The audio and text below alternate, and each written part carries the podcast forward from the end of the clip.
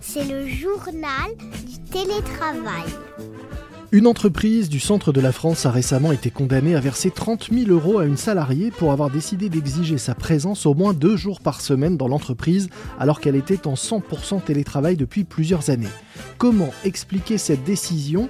Est-ce que cela signifie que le télétravail est un élément essentiel du contrat de travail, même s'il n'y figure pas? Comment bien aborder les choses Après le code du travail, faudra-t-il désormais un code du télétravail? On en parle dans cet épisode du Journal du télétravail, le podcast du magazine Management.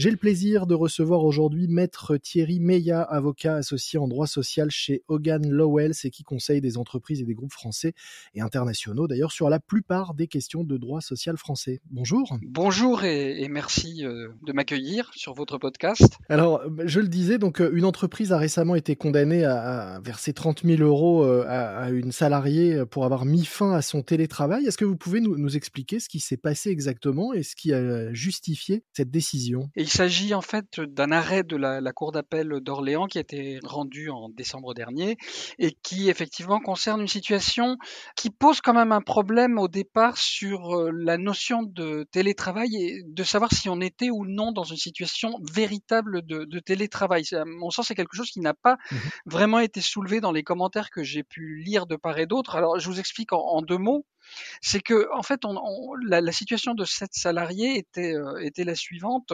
Il s'agissait d'une personne qui exerçait une activité commerciale, je crois pour un, imprimeur, qui est basé à Tours et la, personne en fait en, question se déplaçait dans toute la France pour exercer son, activité mmh et par ailleurs deux jours par semaine effectuer des tâches probablement d'ordre plus, plus administratif ou plus sédentaire à partir de son domicile qui était dans, l'est de la France. Et en fait le, le débat devant les juges, devant la Cour d'appel était de savoir justement si déjà c'était du c'était du télétravail. Parce que la salariée disait oui c'est du euh, c'est du télétravail. Et en réalité vous êtes en train en gros de euh, remettre en cause euh, un, télétravail de facto qui s'est qui s'est mis en place au cours de, au cours du temps sans sans mon accord. L'employeur disait pas du tout ce n'est pas du, télétravail. En réalité on n'a jamais on s'est jamais placé dans ce cadre juridique, c'est simplement euh, mmh que euh, pour des raisons de convenance personnelle, on acceptait que vous exerciez certaines tâches administratives euh, à partir de votre de votre domicile. Et il se trouve que pour des raisons notamment économiques, de contexte et d'organisation, nous avons besoin que vous reveniez en fait dans l'entreprise deux jours par semaine, notamment le lundi et le mardi. Et la cour d'appel, en fait, c'est pas vraiment placé sur le terrain du télétravail. D'ailleurs, dans la motivation de l'arrêt, le mot de télétravail n'est pas mentionné. Il est mentionné dans les arguments des parties, mmh mais pas dans la, motivation de la Cour. La Cour, elle, ce qu'elle dit, c'est, en réalité, c'est une question de lieu de travail. Le contrat de travail ne mentionnait pas de lieu de travail précis. Mais ce qui s'est passé, c'est que l'employeur a accepté pendant, je crois, euh, environ 7 ou 8 ans que la salariée, en fait, exerce ses activités sédentaires à partir de son, de son domicile. Et donc, en réalité, l'employeur de ce fait, a accepté que euh, le lieu de travail du salarié soit au domicile, donc dans l'Est de la France. Mmh la Cour d'appel a fait application en d'une jurisprudence qui existe depuis très longtemps sur la modification du lieu de travail, en disant vous ne pouvez pas imposer sans son accord à un salarié, en l'absence d'une clause de mobilité, une modification de son lieu de travail euh, qui soit excessive, hein, notamment au regard de ses obligations familiales. Et en fait, elle est rentrée sans trop se prononcer sur la notion de télétravail, même pas du tout, euh, dans cette notion de modification du contrat de travail en raison du changement du lieu de travail. Et donc, on est finalement dans une application un peu classique d'une jurisprudence assez ancienne et assez établie à une situation qui est en fait à la limite du télétravail. Mais encore une fois, c'est pas le raisonnement que la, la, la cour d'appel, euh, la cour d'appel a suivi. On peut se demander à, partir de, ce cas euh, particulier euh, et, individuel si malgré tout ça peut avoir ensuite des, conséquences bah, par rapport à la situation actuelle et par rapport à des habitudes qui depuis deux ans peuvent se prendre de travailler sans qu'il y ait de cadre qui ait réellement été posé. Ça l'a été dans certaines grandes entreprises, mais c'est pas toujours le cas. Je dirais que oui, parce qu'en plus, il y a eu un accord national interprofessionnel, des modifications législatives, et aujourd'hui, effectivement, il me semble que ce serait une très mauvaise idée pour les employeurs de mettre en place des mécanismes de télétravail de façon totalement informel. En réalité, il est extrêmement important que tout cela soit cadré, et d'ailleurs, c'est ce que prévoit la loi, c'est-à-dire que le télétravail doit être mis en place de manière formelle dans une entreprise, donc soit par une charte de télétravail négociée avec les organisations représentatives du personnel lorsqu'il y en a dans l'entreprise, soit après consultation du comité social économique si un accord n'a pas été trouvé avec les organisations sociales, mais unilatéralement par l'employeur, soit directement quand il n'y a pas de représentant du personnel directement par l'employeur de manière unilatérale, soit enfin par avenant au contrat de travail du salarié. Et moi, j'aurais tendance à dire que la charte de télétravail qui devrait être mise en place, euh, on pourrait dire à partir de 20 salariés par exemple, notamment pour prévoir ce qui euh, est le cas dans toutes les chartes que j'ai eu à revoir pour, pour mes clients, prévoir les conditions d'entrée et de sortie, et notamment la possibilité effectivement de revenir sur un télétravail qui a été mis en place, soit par le salarié, c'est possible, soit par l'employeur.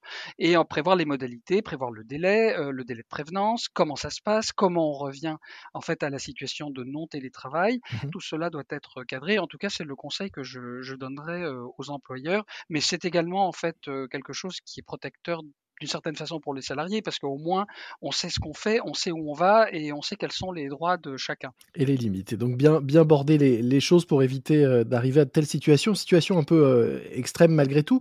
Euh, je le disais, vous êtes spécialiste en droit social. Est-ce que le télétravail est un sujet qui s'invite de plus en plus dans les discussions que vous avez avec, avec vos clients? Est-ce qu'il y a vraiment depuis deux ans une explosion des, des sujets et des questions liées au télétravail? Dans ma pratique professionnelle, je n'ai pas eu beaucoup de litiges individuelles liées à la mise en place du télétravail. Notre travail a surtout consisté à euh, conseiller les, employeurs dans la négociation en fait des, chartes de, télétravail ou des accords de télétravail. Il y a quelques contentieux avec des salariés. Euh, c'est toujours ce problème de refus de changement, de refus par exemple de venir certains jours mmh au siège de l'entreprise ou, le débat sur les jours euh, pendant lesquels le salarié devrait être au siège de l'entreprise, etc., etc. Ou le salarié qui est parti très loin pendant la crise sanitaire et et puis qui par exemple a acheté une maison à 500 km de son lieu de travail et qui découvre qu'il va falloir qu'il revienne parce que le télétravail c'est fini, qui ne comprend pas pourquoi. Mmh Donc on a ce genre de situation, on a quelques contentieux, mais sincèrement ce n'est pas la norme. De manière générale, ça a plutôt tendance à se passer, se passer bien. Alors vous disiez que malgré tout il y avait peu de peu de conflits, il y en a quand même. Les sujets surtout en ce moment de, crispation sont liés au contexte sanitaire évidemment.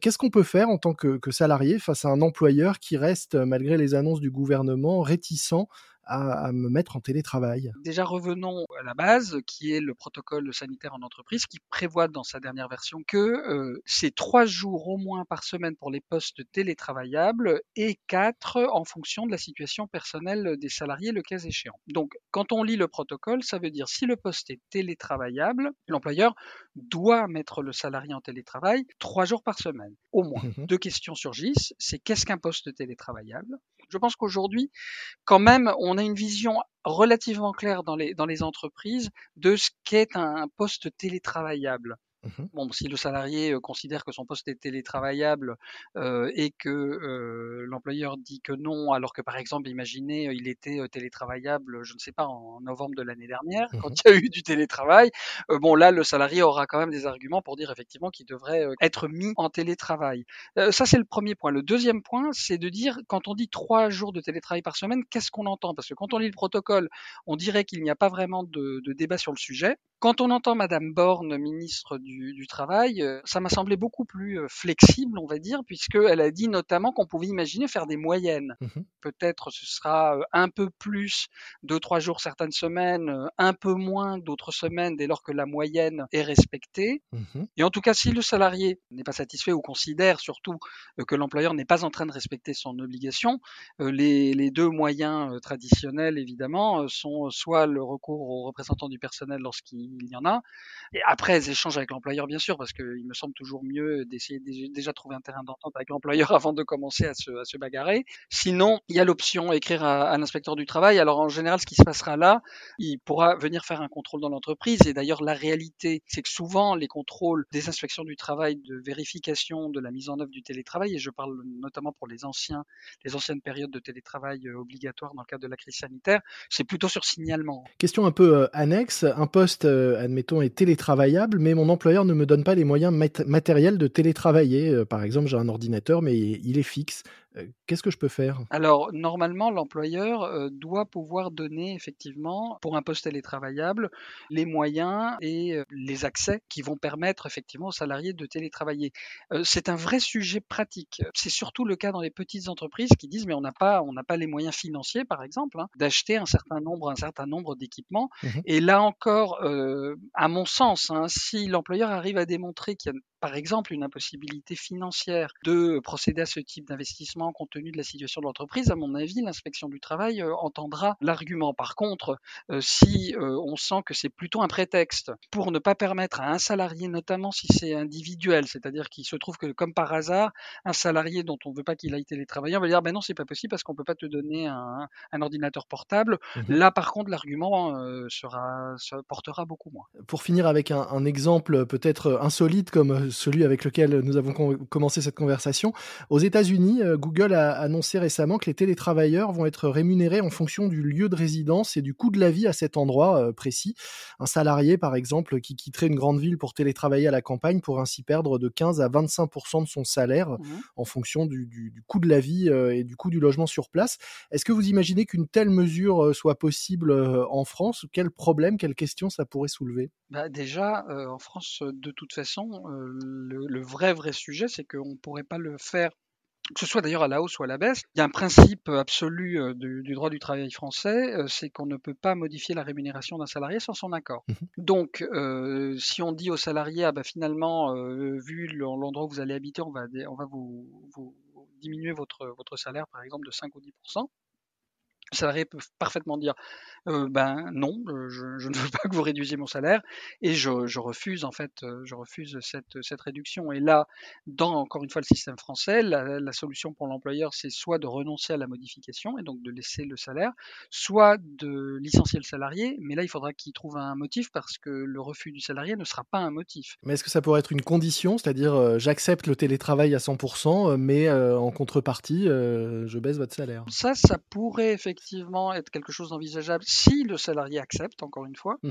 et sous réserve qu'il accepte, et sous réserve évidemment aussi qu'on respecte le salaire minimum, évidemment le SMIC, mais aussi les minima conventionnels, puisque, comme vous le savez, pour une majorité des salariés, en fait, les minimums euh, salariaux sont définis par les conventions collectives, euh, et ils sont supérieurs au SMIC. Eh bien, nous verrons, ça donnera peut-être lieu à de nouvelles jurisprudences que nous pourrons euh, commenter. Sans doute. Merci beaucoup, maître Thierry Meillat. Je rappelle que vous êtes avocat associé en droit social chez Hogan Lowell, c'est que vous conseillez des entreprises et des groupes français et internationaux sur la plupart des questions de droit social français, dont les questions de télétravail. Merci beaucoup. Merci, euh, merci beaucoup. Vous aimez notre podcast? Alors faites-le nous savoir en nous mettant 5 étoiles sur Apple Podcast par exemple.